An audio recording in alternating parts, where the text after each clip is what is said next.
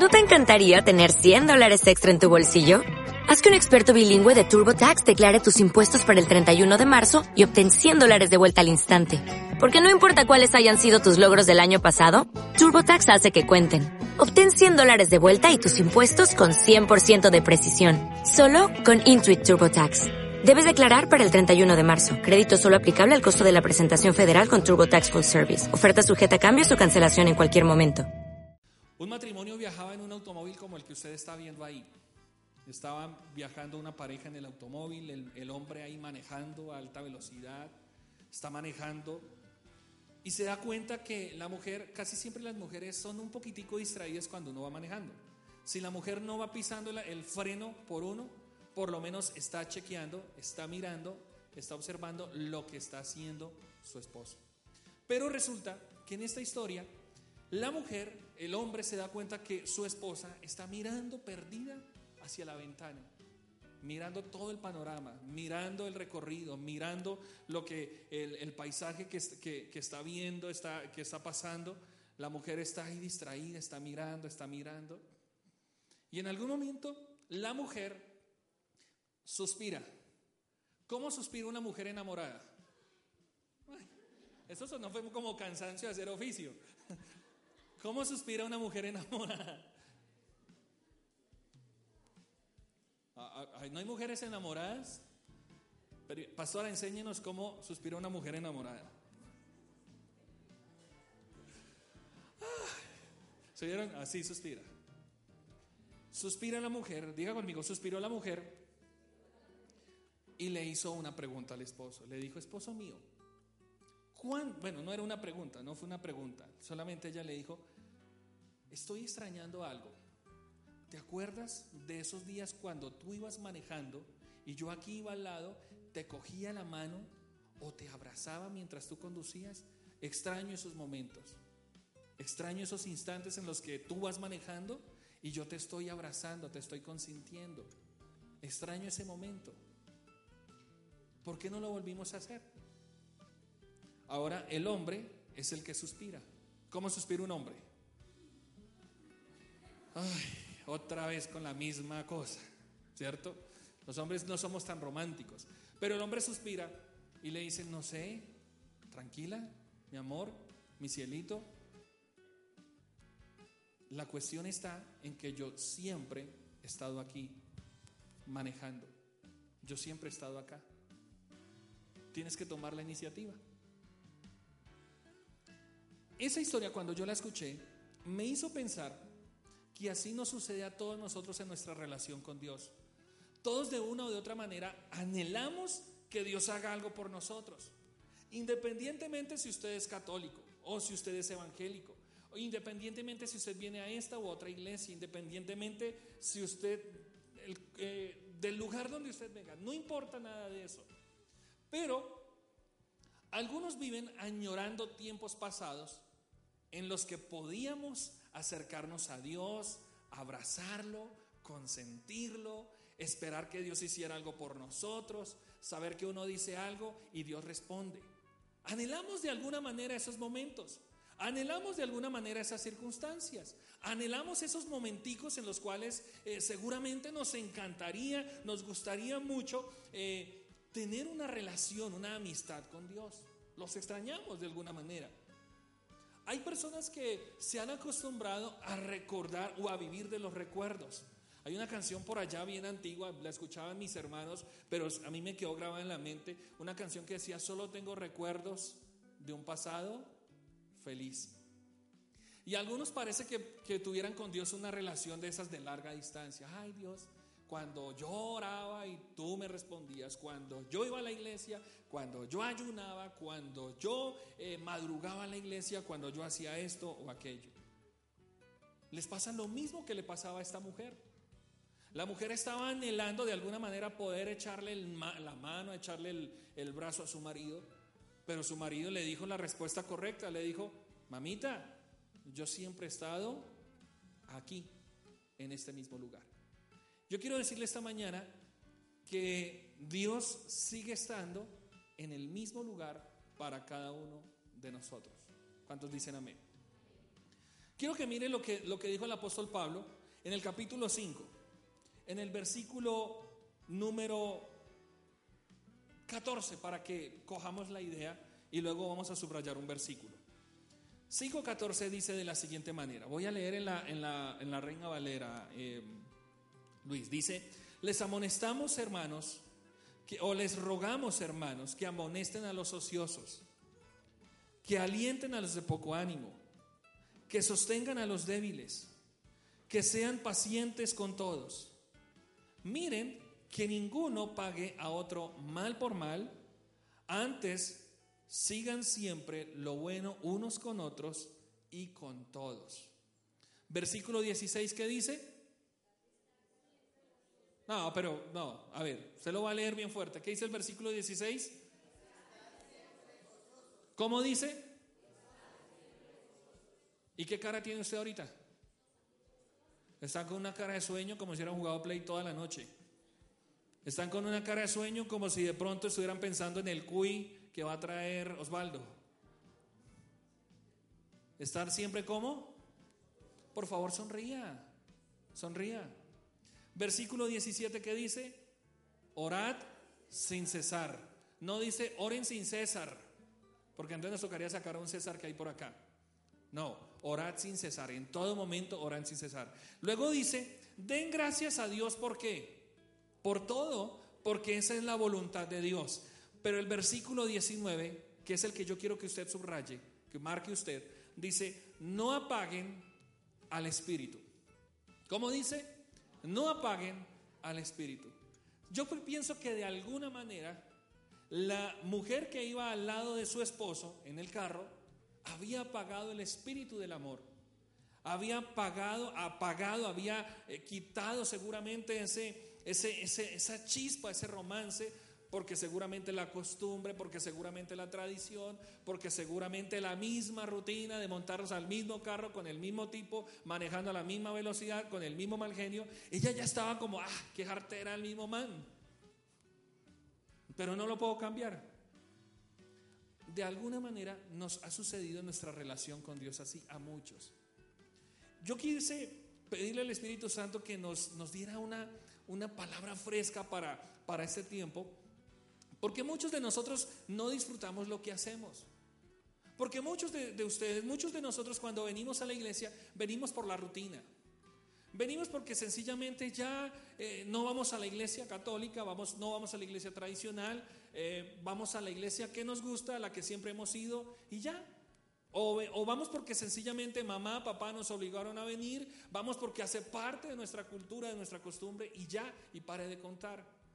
La mujer de esta historia, ¿qué le impedía agarrar la mano de su marido? Absolutamente nada, nada se lo impedía. ¿Qué nos impide a nosotros tener una amistad con Dios? Nada. Solamente que los enemigos de la rutina, los enemigos que nosotros tenemos, enemigos invisibles, no nos dejan acercarnos a Dios como debería ser. Yo quiero que esta mañana usted piense que la relación del Espíritu Santo, la relación suya con el Espíritu Santo, se cultiva tan tiernamente como se cultiva el romance del matrimonio. Los que son casados acá, recuerde todas las aventuras, todas las maromas que usted como hombre, todas las peripecias que usted como hombre hizo para conquistar el corazón de su esposa. Y ahora sí se quedan serios. Dice, ¿y por qué tuve que hacer eso? Dice alguien. ¿Y por qué lo hice mucho O todo lo que usted como mujer tuvo que hacer para atraer el corazón del que hoy es su príncipe azul. O lo que usted como chica está haciendo para conquistar el corazón de ese príncipe en el colegio, en la universidad, sin que su papá se dé cuenta. Ay, no me diga que no lo han hecho. Porque lo hemos, lo han hecho en alguna ocasión. Dios siempre está dispuesto a llenarnos con su presencia. Dios siempre está dispuesto a traer su corazón hacia el nuestro a la medida que nosotros lo seducimos a Él. ¿Dicen amén? Jeremías, un escritor de la Biblia, dijo, Señor, tú me enamoraste. Yo lo que hice fue dejarme enamorar. Pero de alguna manera usted y yo también necesitamos atraer el corazón de Dios. ¿Cuántos dicen amén? Su amor es soberano. El amor de Dios es un amor incondicional. Pero a Dios le agrada las muestras de cariño que usted y yo le damos. ¿Dicen amén?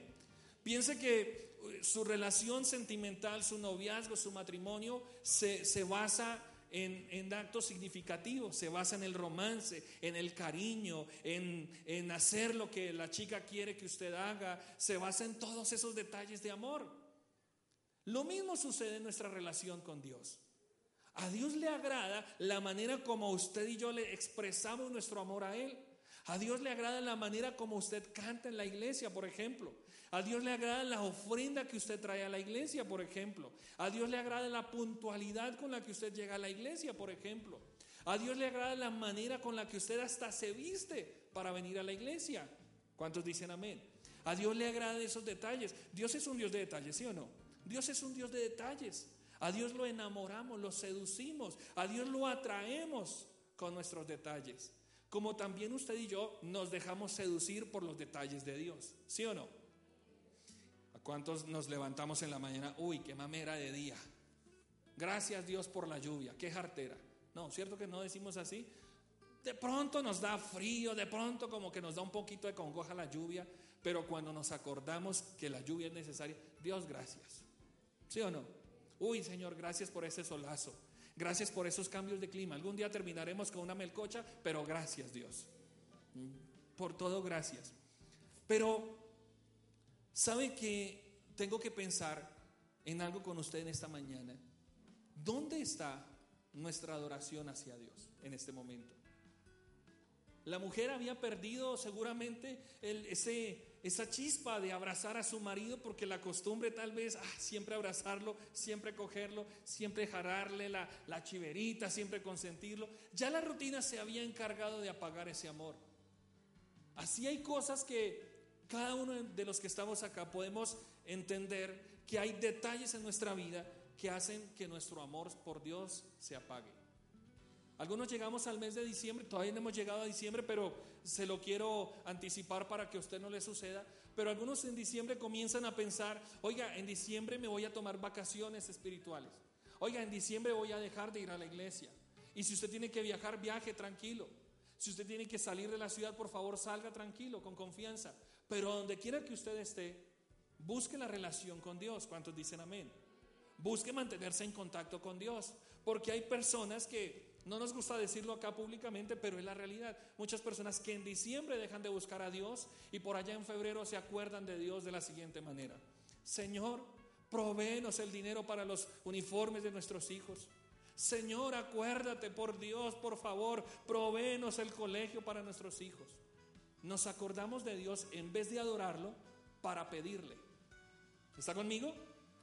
Eso no debe ser entre nosotros así, sino que usted y yo podamos mantener una relación constante, actual con Dios. Nuestra iglesia, nuestra casa la llamamos amistad con Dios porque se trata precisamente de eso, de cultivar una relación con Dios aún por encima de las dificultades. El viernes a los hombres que estábamos aquí conversando, compartiendo eh, la noche de hombres, estamos hablando de que hay situaciones difíciles, hay enfermedades, hay problemas, hay situaciones que eh, mm, nos golpean en cada momento de nuestra vida, pero por encima de todo eso, en nuestra hombría necesitamos siempre reconocer que amamos a Dios.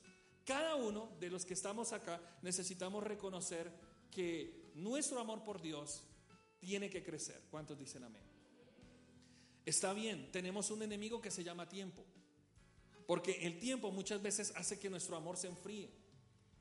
Una pareja recién casada no quiere salir de su alcoba nupcial porque allí están seguramente, por amor a los niños que están acá, están orando, consagrando todos los días, orando a Dios. Ay, qué rico esa noche de bodas orando a Dios, ¿cierto que sí? No es lo que hacen precisamente en la noche de bodas. Están ahí seguramente consintiéndose el uno al otro. Pero ¿sabe usted que pasa el tiempo en muchas parejas, pasa el tiempo en muchas familias, donde ya ese romance se pierde? ¿Se pierde ese cariño? Ya nada, ni para una foto nos acercamos, ni para, hola, tómese de la mano, oiga, sonría, nada de eso. Lo mismo puede suceder en nuestra relación con Dios. Pero yo quiero traerle en esta mañana tres palabras que me hacen pensar en lo importante que es entender que Dios no se ha ido.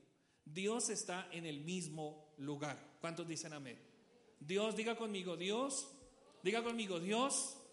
A ver, hermanos, diga, Dios está conmigo en el mismo lugar.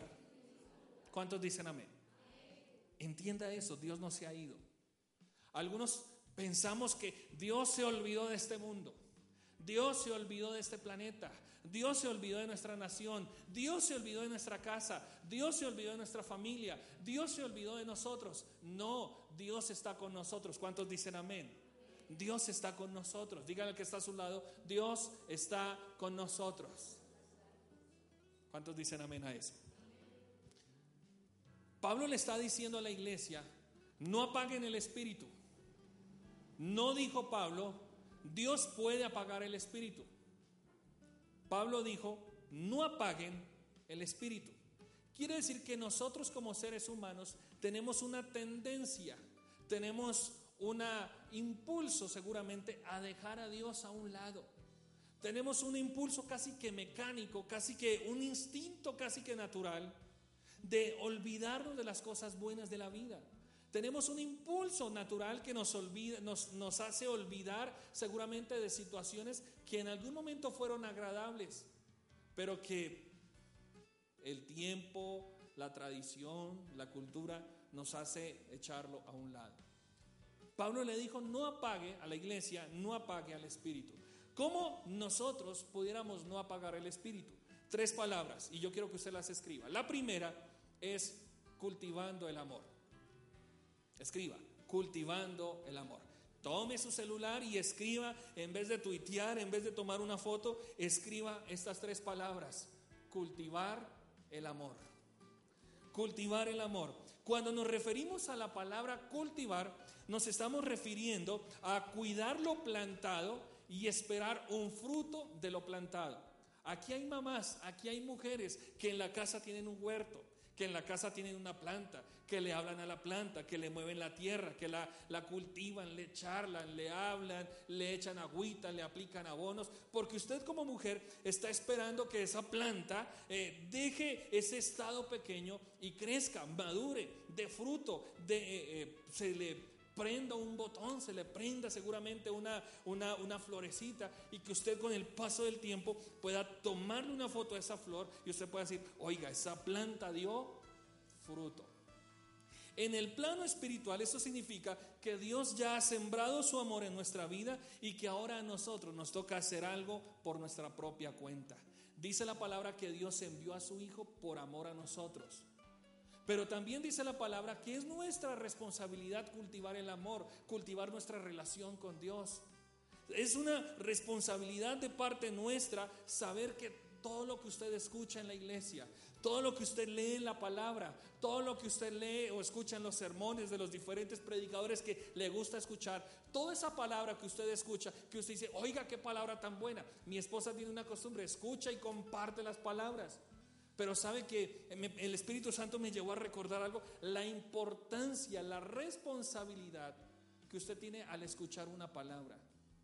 La importancia y la responsabilidad que usted tiene al leer un texto bíblico. Porque sobre lo que usted escucha, usted se hace responsable. ¿Cuántos dicen amén?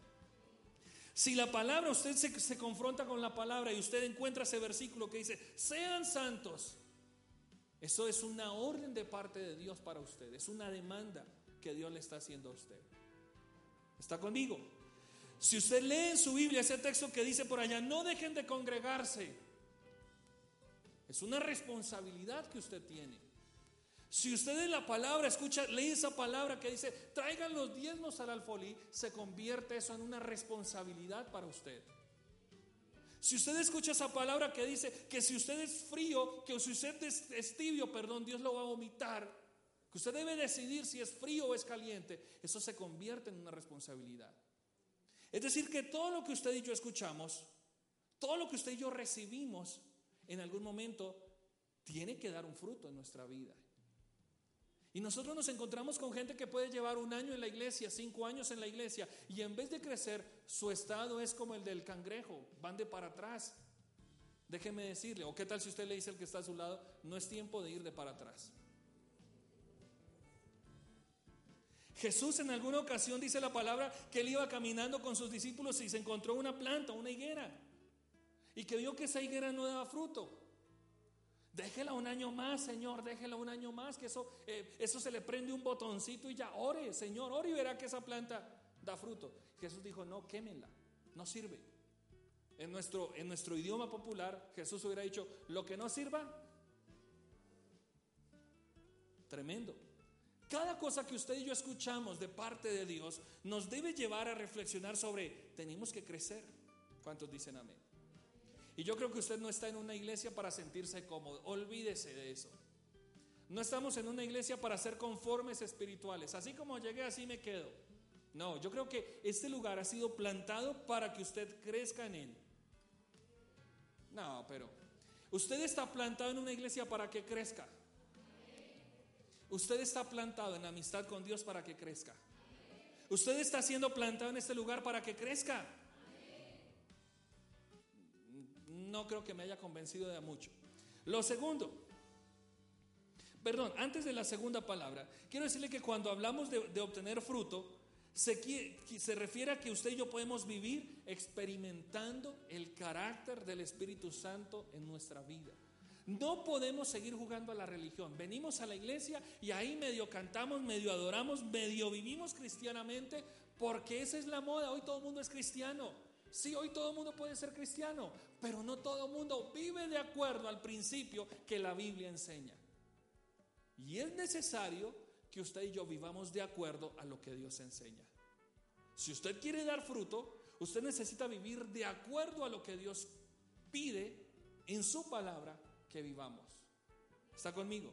Es como si usted quiere que su licuadora, su extractor de jugos le funcione de la mejor manera. Usted tiene que conocer las instrucciones para sacarle el provecho adecuado. La vida cristiana no se, no se define por el hecho de que tú vengas a la iglesia y vivas como quieres vivir. Tú tienes que vivir de acuerdo a lo que Dios ha planteado en la palabra para tu vida. Y eso me hace pensar ahora sí en la segunda palabra manteniendo la llama. Escriba manteniendo la llama. ¿Cómo no apagamos al Espíritu? Manteniendo la llama. Pablo dijo aquí algo bien interesante. No apaguen al Espíritu. Es decir, que nosotros como seres humanos podemos doblegar la obra del Espíritu Santo. Nosotros como hombres imperfectos, pecadores, corrompidos, impuntuales, mentirosos y todos los adjetivos que usted le quiera colocar, ¿usted puede apagar la obra de Dios en su vida? La respuesta es sí. Claro que sí. Dios es soberano, Él puede hacer con usted lo que Él quiera. Pero Dios permite que cada uno de nosotros labremos el propio destino de nuestra vida. Dios Dios es un caballero. Dios le dejó a Jonás decidir si se iba o para Tarsis o se iba para Nínive, que era donde se tenía que ir. ¿Se acuerdan de la historia? Jonás no le hizo caso a la palabra de Dios, como dice la canción, y él en vez de irse a Nínive, se fue para Tarsis. Y tuvo su consecuencia por no actuar de la manera apropiada. Usted puede venir a la iglesia, usted me puede decir a mí, pastor, yo voy a tantas iglesias, yo me congrego en tantos lugares, pero si usted no vive de acuerdo al plan o al propósito que Dios ha diseñado, si usted no vive de acuerdo al lineamiento que Dios le pide que usted viva, usted puede apagar la obra del Espíritu. ¿Cuántas personas en su vida han frustrado la obra de Dios en ellos mismos? Hace unos días les recomendé que vieran una película. La película de la historia del científico Hawkins, Steve Hawkins. No, no es Steve Hawkins. ¿Sí es Steve Hawkins? La teoría del todo. Una mente brillante. Una lumbrera mundial. Un hombre eh, científico enorme. Conocedor de Dios. Pero en algún momento apagó al espíritu. Dios no existe. Dios no es real. Y mírelo cómo está postrado a una silla intentando dar las mejores ideas, conserva su talento, conserva su lumbrera. Como dicen los, las personas que quieren darse eh, ánimo, tiene todo, solo le falta a Dios. No tiene nada. Puede ser una mente brillante, pero sin Dios, Él y usted y yo no somos nada. El apóstol Pablo no se refiere a un ataque contra la presencia de Dios, sino que se refiere a que nosotros mismos enfriamos la obra del Espíritu Santo. Y Pablo utiliza una palabra que en el griego, no conozco mucho del griego, pero el significado de, la palabra sebenumi quiere decir extinguir, echarle un, algo al fuego para que se apague. Muchos cristianos utilizamos extintores en nuestra vida para apagar el fuego de la obra de Dios. Yo no voy a la iglesia, a mí no me interesa ir. A eso leer la Biblia, ¿para qué? Eso para qué orar, eso para qué ayunar, eso para qué llegar temprano a la iglesia, eso para qué cantar, eso para qué levantar las manos, que los músicos se descompongan allá cantando. A mí no me interesa cantar. Eso es apagar el espíritu de Dios. Alguien que diga amén a eso. Cuando usted venga a la iglesia, por favor, como decía alma bendita Jimmy Salcedo, cante aunque no cante. Porque eso es adorar a Dios. Perdóneme, la Biblia a mí me enseña que todo tiene su orden. Eh, yo quiero corregir algunas cosas dentro de, la familia y le voy a, poner un caso muy particular. Si yo voy a visitarlo a usted, Andrés, a la casa, si yo voy a visitarlo a usted a su casa, ¿usted se encerraría a orar mientras yo lo estoy visitando? Yo puedo pensar, uy, ¿de qué está orando? Señor, saca al pastor de la casa. Señor, que no haya comida. Señor, que se vaya rápido. Póngale pulgas al pastor para que se vaya. ¿Cierto? Eso podría yo pensar. Cuando usted viene a adorar al Señor, adore en el momento que hay que adorar. Digan amén. Cuando es cantando, es cantando. Dicen amén. Hay todo, dice la Biblia, Salomón, el rey más sabio, el más inteligente que ha existido sobre la tierra, dijo algo muy sabio. Todo tiene su momento en la tierra. Tiempo de cantar, tiempo de endechar, tiempo de tirar piedras, tiempo de recoger las piedras. Cuando sea el tiempo de adorar, por favor, adore al Señor. Llegará después el momento de leer la Biblia. Llegará el momento después de, recoger las ofrendas, qué sé yo. ¿Por qué llegué a ese punto si eso no, nada tiene que ver? Pero algo tiene que ver porque si no, el Señor no me lo hubiera puesto para decírselo. Mantenga encendida la llama del Espíritu Santo. Usted necesita ser sensible a la voz del Espíritu Santo, iglesia. En la iglesia el pastor no es el único que tiene la responsabilidad de ser sensible al Espíritu Santo. Yo como pastor tengo que, eh, Señor, ¿qué quieres que yo le diga a la gente? Señor, ¿cuál es el tema? ¿Qué quieres que le comparta? ¿Qué quieres que le diga al amigo que voy a visitar? ¿Qué quieres que le diga a la persona que voy a llamar? ¿Qué quieres que le diga? No es solamente mi responsabilidad, es la tuya también. Todos tenemos al mismo espíritu que el apóstol Pablo está diciendo. En amistad con Dios le estamos haciendo entender a la iglesia que usted también tiene el Espíritu Santo. ¿Cuántos dicen amén? Pero que usted necesita ser sensible al Espíritu Santo, desde el más adulto hasta el niño más pequeño. Pregúntele hoy a su hijo cuando salga de clase, pregúntele en la casa, ¿qué te enseñaron hoy de Dios? Y estoy seguro que él te va a responder con una claridad tremenda. Hay niños que salen de esos salones memorizando versículos. Y muchos de nosotros ni la Biblia traemos a la iglesia. Muchos ni siquiera tenemos eh, la aplicación llamada Biblia en el celular, pero tenemos cualquier otra cosa ahí metida. Usted y yo necesitamos mantener la llama encendida, escuchando la voz de Dios, darle libertad al Espíritu Santo, no escuchar tantas voces del mundo. Si el mundo habla, el mundo está hablando, el enemigo habla. Pero yo tengo que aprender a escuchar más la voz de Dios que la misma voz del enemigo. Ahí es donde usted debería decir amén. Pero con ganas.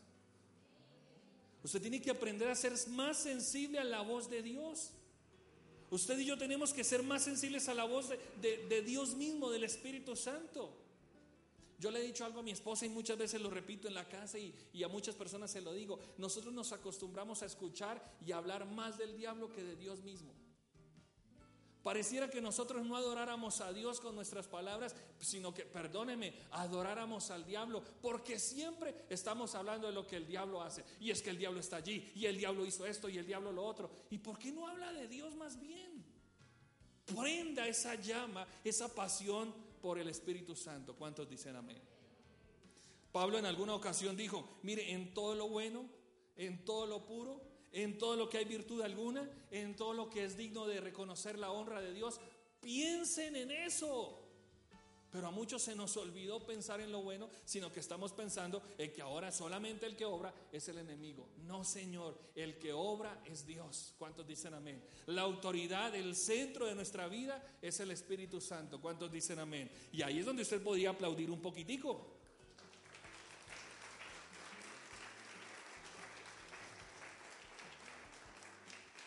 Y tercero, y tercero, primera palabra, cultivar.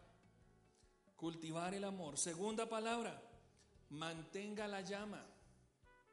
Tercera palabra, suba al monte, como lo hizo Jesús. Y aquí es donde yo quiero terminar, pero dedicarme estos últimos minuticos a decirte lo siguiente. Jesús mismo cada mañana se apartaba a un lugar solitario para reavivar la llama, para reavivar la intimidad y la comunicación, la comunión directa que él mismo tenía con Dios. Jesús era Dios, sí, Jesús es Dios, sí, pero Jesús también era hombre como nosotros, sujeto a pasiones, sujeto a emociones y sujeto a muchas a muchos miedos, a muchos temores. Acuérdate que en algún momento Jesús estaba a punto de ser entregado a sus maleantes, a sus malhechores, a la gente que lo quería matar.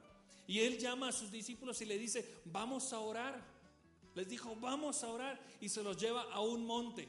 Cuando usted en la Biblia lee de hombres y mujeres como Moisés, como el mismo Jesús, que subieron a montes, quiere decir que ellos subían a buscar la misma dirección de Dios. Jesús me llama mucho la atención que mientras estuvo aquí en la tierra, Él subió al monte a orar.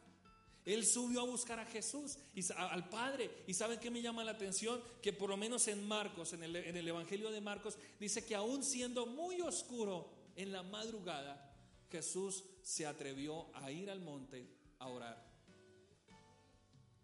Eso me llama la atención, ¿sabes por qué? Porque Jesús era un hombre de oración. Jesús sabía y tenía entendido que él tenía que subir a buscar la presencia de Dios. Pastor, pero es que yo madrugar no puedo. Pastor, pero es que yo madrugar a buscar a Dios. No, no, no. Yo lo busco por allá en la noche antes de que me duerma. Mientras veo, yo me llamo. Mientras veo, no sé qué cosa. Ahí estoy llorando, Pastor Fresco. Todo bien que ahí voy llorando. En la buena, ahí en el bus. Ahí mientras voy en el carro. Ahí voy llorando. No, papá. Eso no es el ejemplo de Jesús. El ejemplo de Jesús dice que él apartaba, era prioritario. Diga conmigo, prioritario. Diga conmigo, era prioritario para Jesús subir al monte a orar. Diga conmigo, era prioritario irme a dormir. ¿Así? ¿Ah, ¿Eso es la prioridad para usted? De razón. No, la prioridad es como Jesús, subir al monte, buscar al Padre a orar.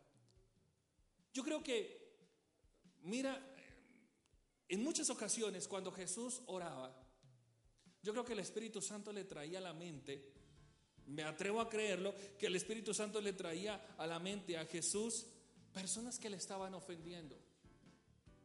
La gente que lo quería inculpar, la gente que lo quería rechazar, la gente que lo quería matar. Pero ¿sabes qué pasaría en sus momentos de oración? Allí en la oración era donde el Espíritu Santo le decía, perdona fulano, ve y visitas a tal otro, ve y sana a tal enfermo, ve y sana a la suegra de Pedro, ve y haz lo otro. Porque en los momentos de intimidad era donde Jesús entendía el valor de su ministerio. Tal vez cuando tú y yo no oramos, tal vez cuando tú y yo tenemos una vida común y corriente, se nos olvida hasta Dios. Hay mucha gente que, ay, yo no voy a la iglesia, ay, yo no cojo la Biblia, ni oro, ni leo.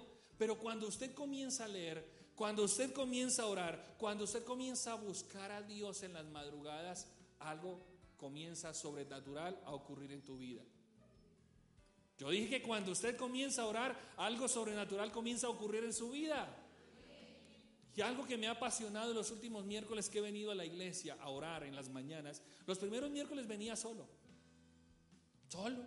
Como un hongo allá encerrado yo orando, Señor, y que si a las cinco y media no llega nadie me voy. Del mismo mal genio que me da orar solo. Pero dije, no, me voy a quedar, como dijo el presidente, aquí estoy y aquí me quedo. Y me llegan dos jóvenes por allá desde el codito, vienen frescos en su moto. Dios los bendice por eso. Vienen mis hermanos a orar con la esposa, con los hijos. Y Hay un ambiente de oración y estoy, y estoy convencido de que esa oración pudre todo yugo. Estoy convencido de que Dios recompensa a los que perseveran. ¿Cuántos dicen amén? Estoy convencido de que Dios en medio de las situaciones críticas nos enseña a estar conectados con el cielo a través de la oración. Así que iglesia, mira, es importante que tú subas al monte como subió Jesús. Es importante que tú mantengas, querido joven, querida señorita, querido muchacho que estás acá, es importante que tú mantengas tu relación con Dios. no estamos jugando a la religión. Yo entiendo que estamos en un siglo, en el siglo XXI, donde el cuerpo eh, manda la parada, donde la parte física, lo escultural manda la parada. Pero déjame decirte que por más deporte que tú hagas, por más que te cuides tu cuerpo, eso no te va a acercar al Padre. Lo que te va a acercar realmente al Padre es cuando tú decides subir a su presencia, subir a buscarlo a Él. Muchos dirán, no, pero es que mi matrimonio está vuelto naco, está vuelto papilla, está vuelto nada, nada lo va a arreglar. Pero considero que si tú subes al monte, Dios tiene la última palabra para arreglar tu matrimonio. Casos hemos visto en nuestra iglesia hace muchos años, hoy no están con nosotros, pero nos quedó la alegría, al menos nos quedó la alegría. Una pareja que estuvo a punto de, separar, a punto no, se separaron. Él dormía en su carro, la señora dormía con sus hijos. El hombre fue, mejor dicho, hizo ochas y recochas, como dicen por ahí. Pero la oración pudrió el yugo. Y hoy son una familia que honra a Dios. Algunos pueden decir, no, pero es que mis, finanzas están vueltas nada, pastor. Debo hasta la sonrisa, debo hasta lástima, mejor dicho, no tengo nada que hacer. Pero déjeme decirle que la economía que Dios tiene se maneja totalmente diferente a la economía que maneja nuestro gobierno.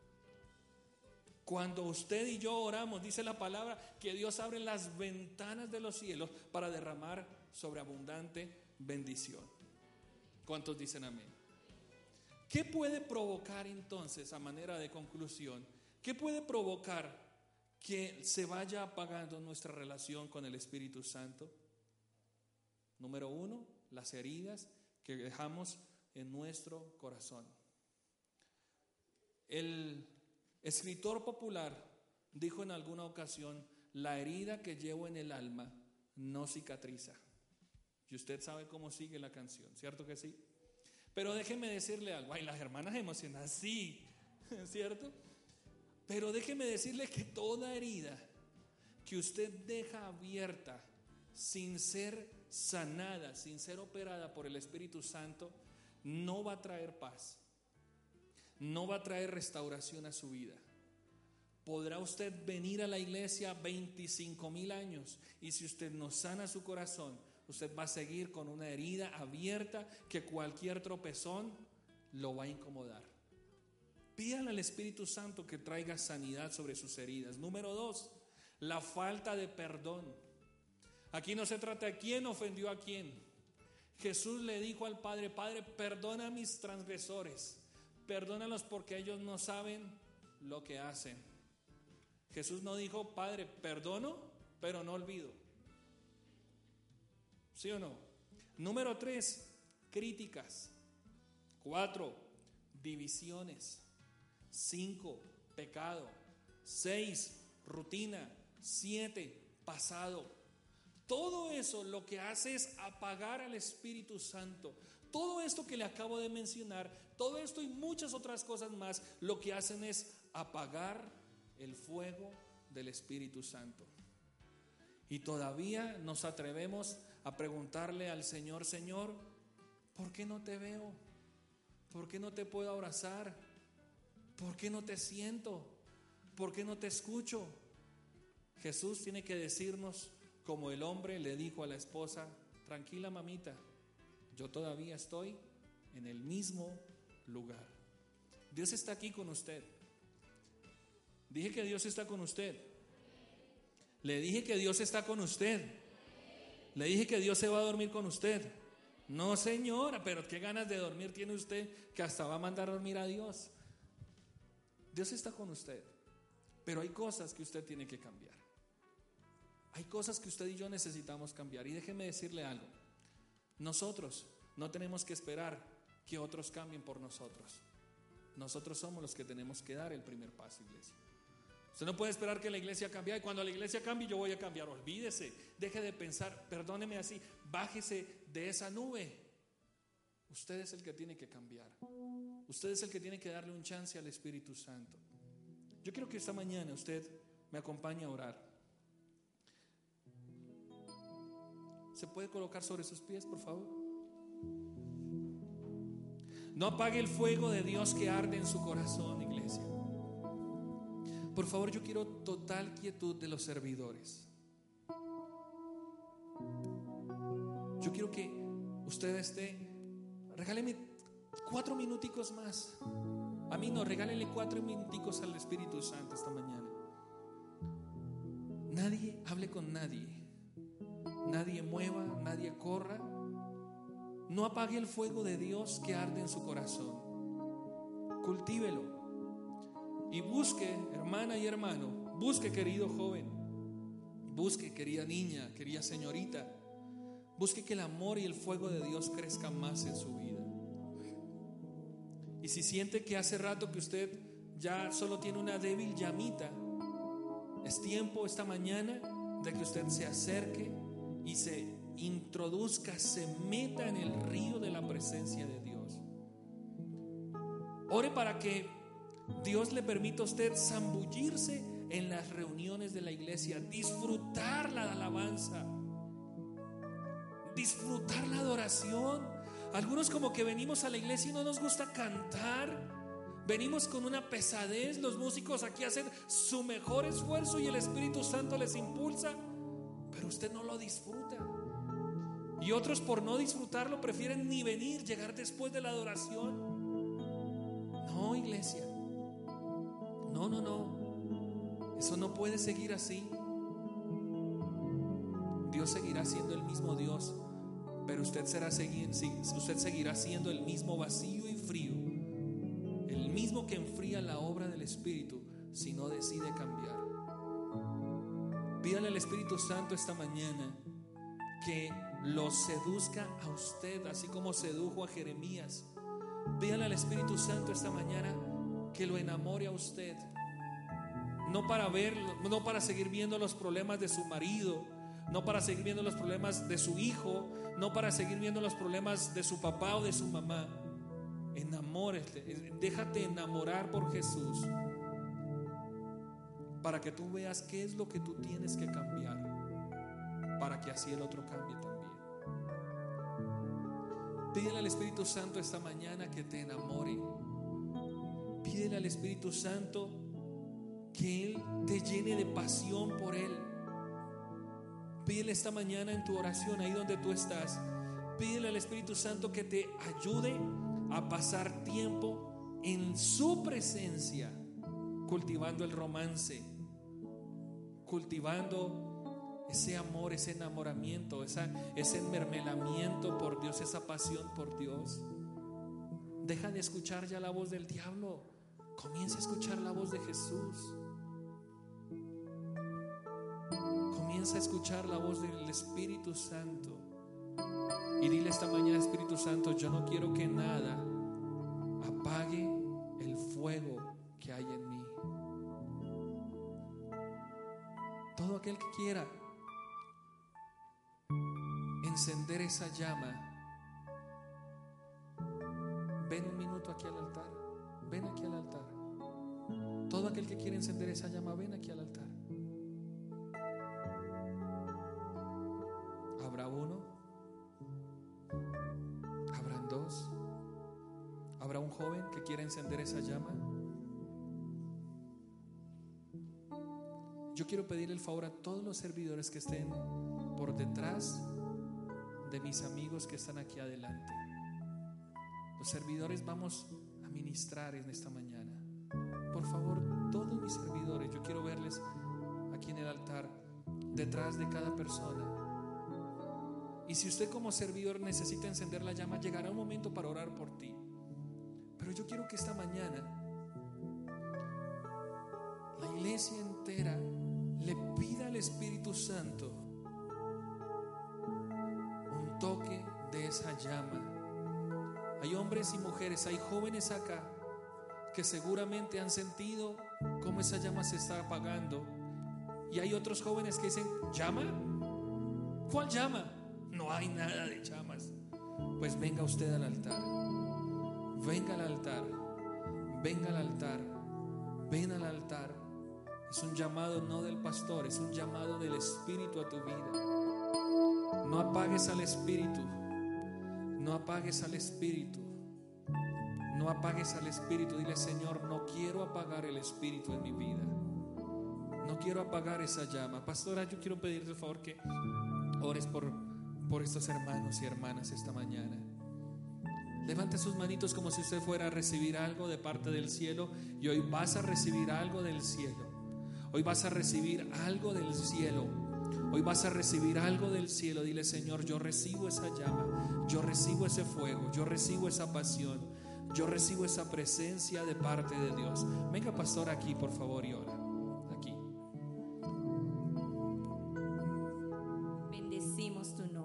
Te alabamos, Señor, declaramos, Señor, que tu presencia, Señor, está en este lugar. Declaramos, Señor, que tu presencia está donde hay dos o tres, Señor. Tú miras el corazón, Señor. Tú miras es el deseo, Señor amado Dios, que hay en cada corazón en esta mañana de avivar ese fuego de tu Espíritu Santo. Señor, llénanos, llénanos, Señor, que el chequiná tuyo, Señor, que la presencia tuya, Señor, fluya, Señor, sobre cada joven, sobre cada señorita, sobre cada hombre, sobre cada mujer, sobre cada matrimonio, Señor. Tú sabes, Señor, de qué cosa hay necesidad en cada familia aquí representada, Señor. Solo tú conoces las cargas, las pruebas, las luchas, Señor. Solo tú sabes, Señor, que hay algunos hogares que han dejado que la llama se apague, Señor. Pero hoy declaramos en el nombre de Jesús que tu presencia está en este lugar y que donde está tu presencia, Señor amado Dios, allí hay libertad. Donde está tu presencia, Señor, ahí está el fluir del Espíritu Santo de Dios para liberar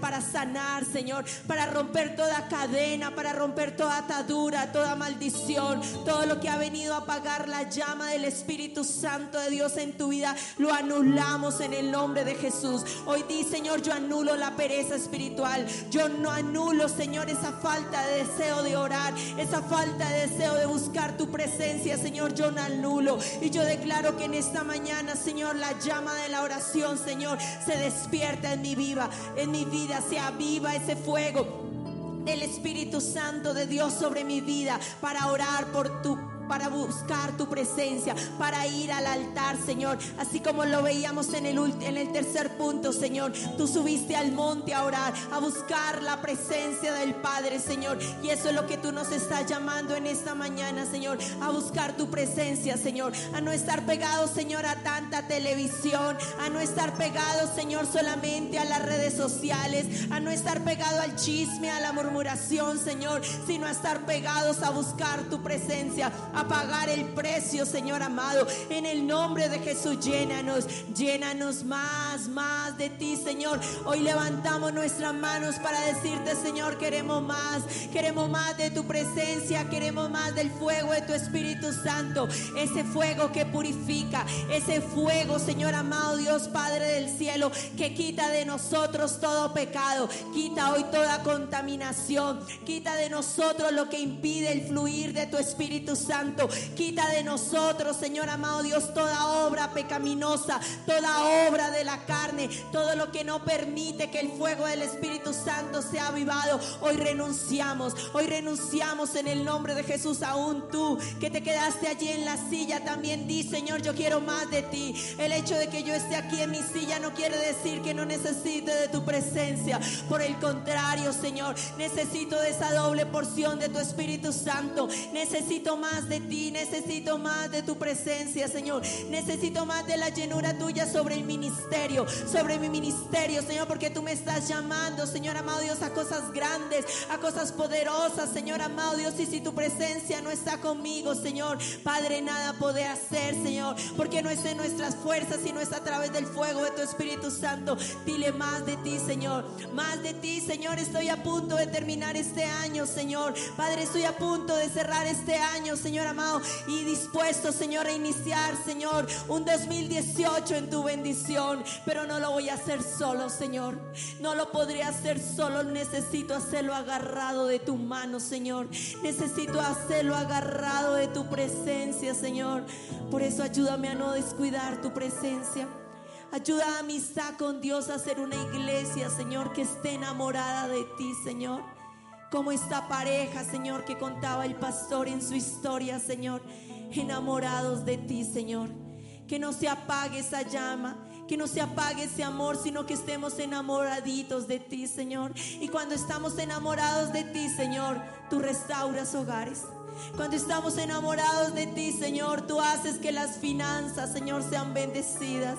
Cuando tenemos nuestros ojos puestos en ti, Señor amado Dios, el toque de tu Espíritu Santo viene y sana nuestros cuerpos y trae libertad, Señor amado Dios Padre, sobre nuestras vidas, Señor. Cuando nuestros ojos están puestos en el autor y consumador de la vida, Señor, dice tu palabra, lo demás vendrá por añadidura, Señor.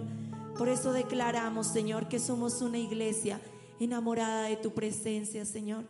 Por eso declaramos, Señor, que hoy, Señor, estamos delante de ti con un corazón arrepentido, Señor, pidiéndote perdón, Señor, porque hemos pecado. Pídele perdón, varón, al Señor por los pecados que has hecho. No mires los pecados de tu esposa, mira los pecados tuyos que has cometido. Dile, Señor, perdóname, Dios. Perdóname, Señor, hoy entiendo que tú no desprecias un corazón contrito y humillado. Señor, perdóname, Dios. Y restaura mi casa, restaura mi hogar, restaura mi matrimonio. Tú, querida mujer, que tus hijos no vienen a la iglesia. Dile, Señor, restaura, Señor, esa llama en mi casa, Señor. Para que se cumpla la palabra que mi casa y yo serviremos al Señor. Tú, querido joven, que le sirves al Señor en los tiempos que tú consideras. Y le dejas de servir al Señor en los tiempos que tú consideras. Dile, Señor, aviva esa llama dentro de mi vida. Dile, Señor, no quiero apartarme de ti, Señor. No es fácil, Señor. El trabajo, la diversión, el mundo, Señor. Padre, pero lléname de ti, Señor, enamórame de ti. Haz un compromiso hoy con el Señor. Ahorita que estás en el Espíritu, dile, Señor, no quiero apartarme de ti, Señor. Quiero vivir para ti, Señor, una vida en el Espíritu y no en la carne, Señor. Te damos gloria a ti, Señor, por lo que tú harás y por lo que tú seguirás haciendo en cada una de nuestras vidas. Démosle un fuerte aplauso a la presencia del Señor en esta mañana.